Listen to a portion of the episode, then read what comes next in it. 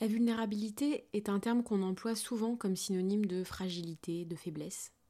Et pour cause, être vulnérable, se sentir vulnérable, bah, ça signifie être affaibli, avoir besoin de soins, de protection, être exposé quelque part. On a tous connu et on connaîtra tous des moments de vulnérabilité dans notre vie, à cause d'un événement, d'une maladie ou autre, et on a tous des manières différentes de gérer cette vulnérabilité passagère. Mais ce que je vous propose ici, c'est de parler de la vulnérabilité qu'on choisit, celle qui nous pousse à nous montrer, sans filtre, tels que nous sommes aux autres. Cette vulnérabilité qui nous permet de nous connecter et de nous lier véritablement aux gens qu'on aime. Bienvenue dans Émotif, le podcast qui vous aide à faire la paix avec vos émotions. Je suis Barbara Chamarbois, je suis passionnée par les émotions et la manière dont elles façonnent toute notre vie. Je suis convaincue qu'elles peuvent nous aider à vivre une vie épanouissante dès lors qu'on apprend à vivre en paix avec elles. C'est sur ce sujet que je vous accompagne en séance individuelle, toujours avec bienveillance et sans jugement. Je vous donne rendez-vous ici, le lundi matin, dans ce podcast, où je vous partage des pistes de réflexion, des retours d'expérience, et aussi des outils pour vous aider dans votre propre chemin vers l'harmonie et l'épanouissement. Alors dans les derniers épisodes, on a beaucoup parlé des émotions qu'on peut ressentir et de la manière qu'on a d'y faire face. Aujourd'hui, je voudrais vous parler de la manière qu'on a de montrer pleinement ces émotions qu'on ressent aux autres. Parce que finalement, pour moi, c'est ça être vulnérable. Choisir de montrer ce qu'on ressent sans chercher à le camoufler. Et cette vulnérabilité-là, elle est assez innée en fait. Pensez à un nouveau-né. Sans réfléchir, il va pleurer pour faire connaître son état faire comprendre qu'il a besoin de soins, d'attention, d'amour. Mais en grandissant, bah, on est beaucoup à avoir appris qu'il fallait pas trop montrer ses émotions parce que c'était pas poli ou que c'était faire preuve de faiblesse. Pour certaines émotions, il y a même une sorte d'interdiction à les ressentir selon votre genre. Un homme qui pleure sera vu comme fragile par exemple, parce que c'est bien connu, les hommes ne doivent pas pleurer. Les femmes, quant à elles, bah, elles n'ont pas le droit à la colère, sous peine d'être traité d'hystérique. Bien sûr, les mentalités changent et heureusement, c'est pas aussi binaire que l'exemple que je donne, mais c'est pour illustrer le fait qu'on a appris, consciemment ou pas, que certaines émotions étaient tabous et qu'il valait mieux ne pas les montrer. Et je pense que c'est parce que, pour beaucoup de gens, quelqu'un qui va montrer ses émotions, c'est quelqu'un qui n'est pas capable de se gérer et de se reprendre. Mais quel contrôle ça demande de ne pas montrer ce qu'on ressent, d'être toujours en train de savoir quel masque porter en société pour être sûr de ne pas dévoiler ce qu'on a à l'intérieur? Et que c'est fatigant de camoufler, de ne pas afficher franchement ce qu'on ressent. Alors pourquoi est-ce qu'on fait ça? Eh bien au-delà des normes et de la pression sociale, je pense qu'on n'ose pas forcément être vulnérable, parce qu'on se dit qu'en montrant ce qui nous touche, ce qui nous blesse, on donne les armes à l'autre de nous blesser en retour.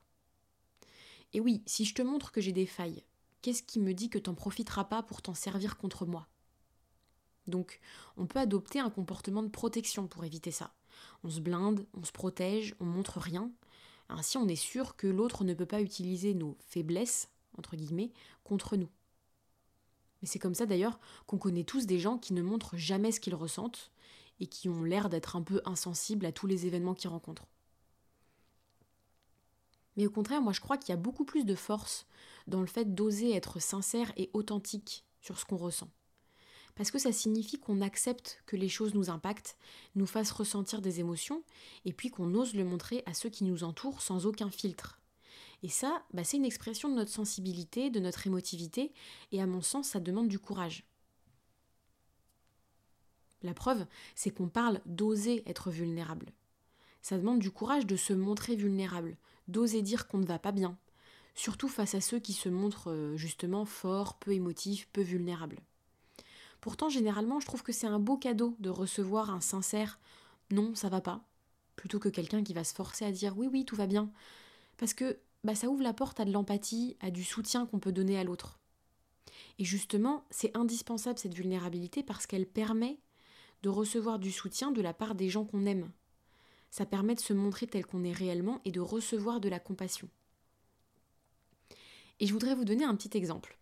J'ai assisté à ma remise des diplômes à la fin de mon master il y a quelques temps, et l'administration a demandé pendant cette remise des diplômes à l'un des étudiants de ma promotion de prendre la parole au nom de tous les diplômés pour dire quelques mots.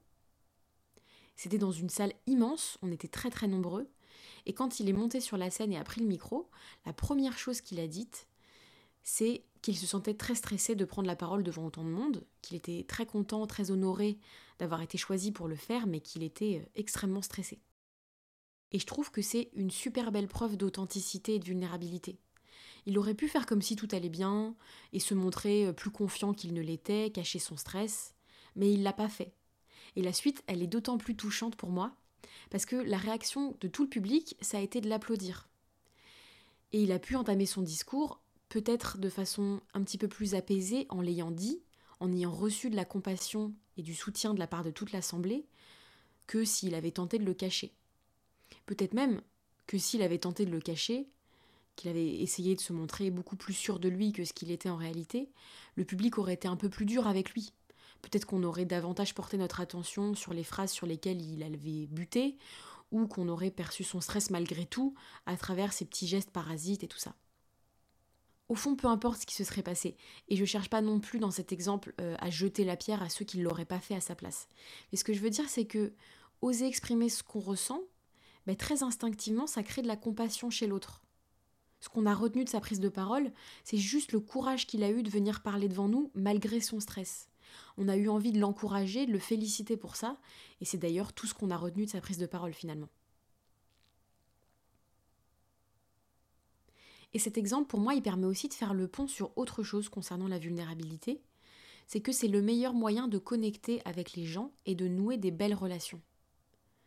On parlait tout à l'heure des gens qui se montrent jamais ou très rarement vulnérables, qui partagent pas trop leur joie, leur peine, leur colère. Eh bien, c'est assez dur de développer des sentiments amicaux, amoureux, pour des gens qui se montrent jamais vulnérables. Parce que pour créer du lien avec quelqu'un, c'est important de se pouvoir montrer tel qu'on est. Et c'est difficile de se montrer tel qu'on est face à quelqu'un qui, lui, ne le fait pas. Et d'ailleurs, c'est souvent le cas dans le couple. Je trouve ça super fréquent que dans les deux partenaires, il n'y ait pas la même propension à se montrer vulnérable. Et ça peut créer des situations super désagréables d'ailleurs, où l'un a l'impression que l'autre est un mur, qu'il faut lui tirer les verres du nez pour qu'il parle franchement de ce qu'il ressent, ou bien qu'il faudrait tout deviner. Et l'autre peut se sentir culpabilisé en retour pour ne pas plus exprimer ses émotions. Mais ce qu'il faut retenir dans le cadre du couple, ou même dans toutes les relations d'ailleurs, c'est qu'on n'a pas tous le même mode d'expression de nos émotions. Certains ont besoin de parler, d'autres sont plus dans l'action. Pour ceux qui ont besoin de plus d'intimité émotionnelle, de discussions profondes par exemple, bah, ça peut être très frustrant d'avoir un partenaire qui se montre assez peu vulnérable. Mais il y a aussi des personnes qui fonctionnent pas comme ça et qui préfèrent se mettre en action que de parler. Par exemple, pour montrer son affection, l'un peut avoir envie de faire de longues déclarations d'amour, de parler de ses sentiments encore et encore, alors que l'autre, il se sentira plus à l'aise en montrant des petites attentions, en préparant à l'autre son plat préféré, en lui offrant un cadeau, etc. Et ça, c'est pas un problème, au fond, tant qu'il y a de la vulnérabilité. On n'est pas obligé de parler pendant des heures de ce qui ne va pas si on n'est pas à l'aise avec ça. Mais être sincère sur ce qu'on ressent avec l'autre, c'est indispensable pour moi parce que ça permet d'aider l'autre non seulement de le comprendre, mais aussi de l'aider. Parce que au-delà de permettre de montrer qui on est avec authenticité, la vulnérabilité, c'est aussi montrer à l'autre comment il peut être là pour nous au mieux. Pour conclure, je dirais que quelle que soit votre manière de vous montrer vulnérable, votre sensibilité, c'est une force qui vous permet de connecter plus profondément avec le monde et avec les gens qui vous entourent. Entourez-vous de gens qui respectent et qui apprécient votre personnalité et toute la palette d'émotions qui vous caractérise. Parce que ressentir ce que vous ressentez, c'est un signe d'authenticité et de force dont vous devriez jamais avoir honte. J'espère que cet épisode vous aura plu et vous aura ouvert quelques pistes de réflexion. Je vous embrasse et je vous souhaite un très bon lundi et une très bonne semaine. Ciao